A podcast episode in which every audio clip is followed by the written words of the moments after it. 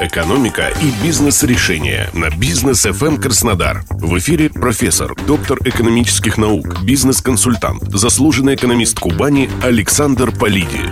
Здравствуйте, уважаемые слушатели. Это Александр Полиди на Бизнес ФМ. На прошлой неделе состоялось очередное повышение ключевой ставки Центробанка до уже забытых 9,5%. Это максимум за 7 лет. Рынок отреагировал очень нейтрально, практически никак, что говорит о сравнительно слабых причинно-следственных связях между денежно-кредитной политикой и реальной конъюнктурой денежного и финансового рынка. Тем не менее, событие знаковое, особенно для анализа и сравнений. Так ли уж эффективна эта самая политика Центробанка и есть ли в мире другие примеры более эффективной борьбы с инфляцией? Сразу должен сказать, что изменение ключевой ставки Центробанка прямого влияния на коммерческие кредиты и депозиты не оказывает.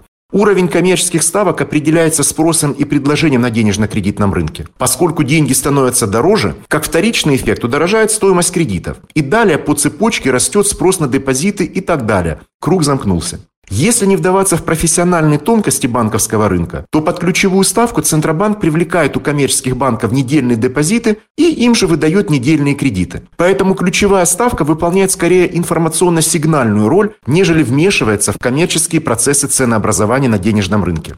Суть все более жесткой денежно-кредитной политики Центробанка в том, что все более высокая ставка отрезает доступ к доступным кредитам и наоборот способствует выводу денег клиентов банков в депозиты. В результате конечный потребительский спрос на рынке сокращается, а вместе с ним как бы должна снизиться инфляция. Параллельно должен повыситься курс национальной валюты. Ведь выводить деньги за рубеж при высоких ставках становится неэффективным. Рубль по идее должен укрепляться. Наверняка вы заметили в моем рассказе обилие терминов по идее, как бы, в общем, highly likely. Практика показывает, что инфляция оказывается упрямее Центробанка, курс рубля отказывается укрепляться и остается крайне волатильным. Плата за эту денежно-кредитную политику – угасание и без того крайне слабого экономического роста.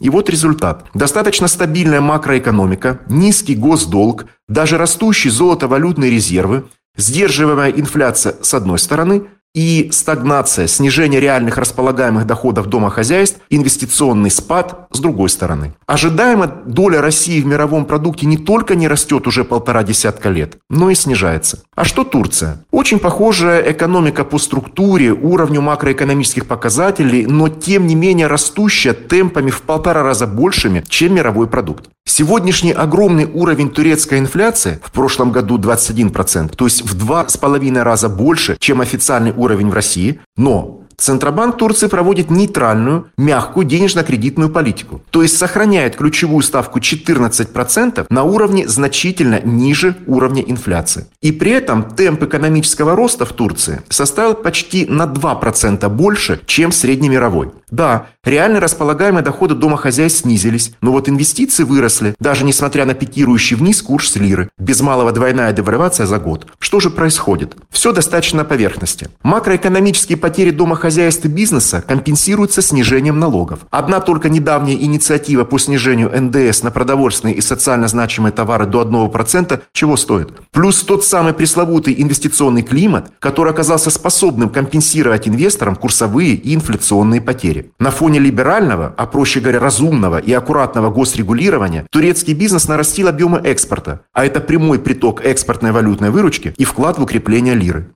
То есть опыт Турции показывает, что стабильная макроэкономика – это не самоцель. И жертвовать экономическим ростом ладе лакированной действительности не стоит. Какие выводы из текущей ситуации должен сделать российский бизнес? Их несколько. Во-первых, дорогие деньги и вялый экономический рост – это данность, которая сопроводит нас до конца этого года в лучшем случае. Во-вторых, это хорошее время для экспорта, кому эта деятельность доступна. Серьезного укрепления рубля ожидать не стоит, поэтому экспортная валютная премия на слабом рубле – лучшее, что можно извлечь из сложившейся ситуации. И в-третьих, пользоваться доступными способами господдержки. Надо отдать должное, инфраструктура для доступа к ней создана и работает. Это снизит издержки на доступ к финансированию и частично компенсирует его риски. Ну и, наверное, главный вывод – избавляться от всей неэффективности. Всего того, что не создает ценности продукта или услуги для клиентов. Причем как через экспансию и масштабирование бизнеса, так и через оптимизацию компаний изнутри. Это был Александр Полидин на Бизнес ФМ. До скорого.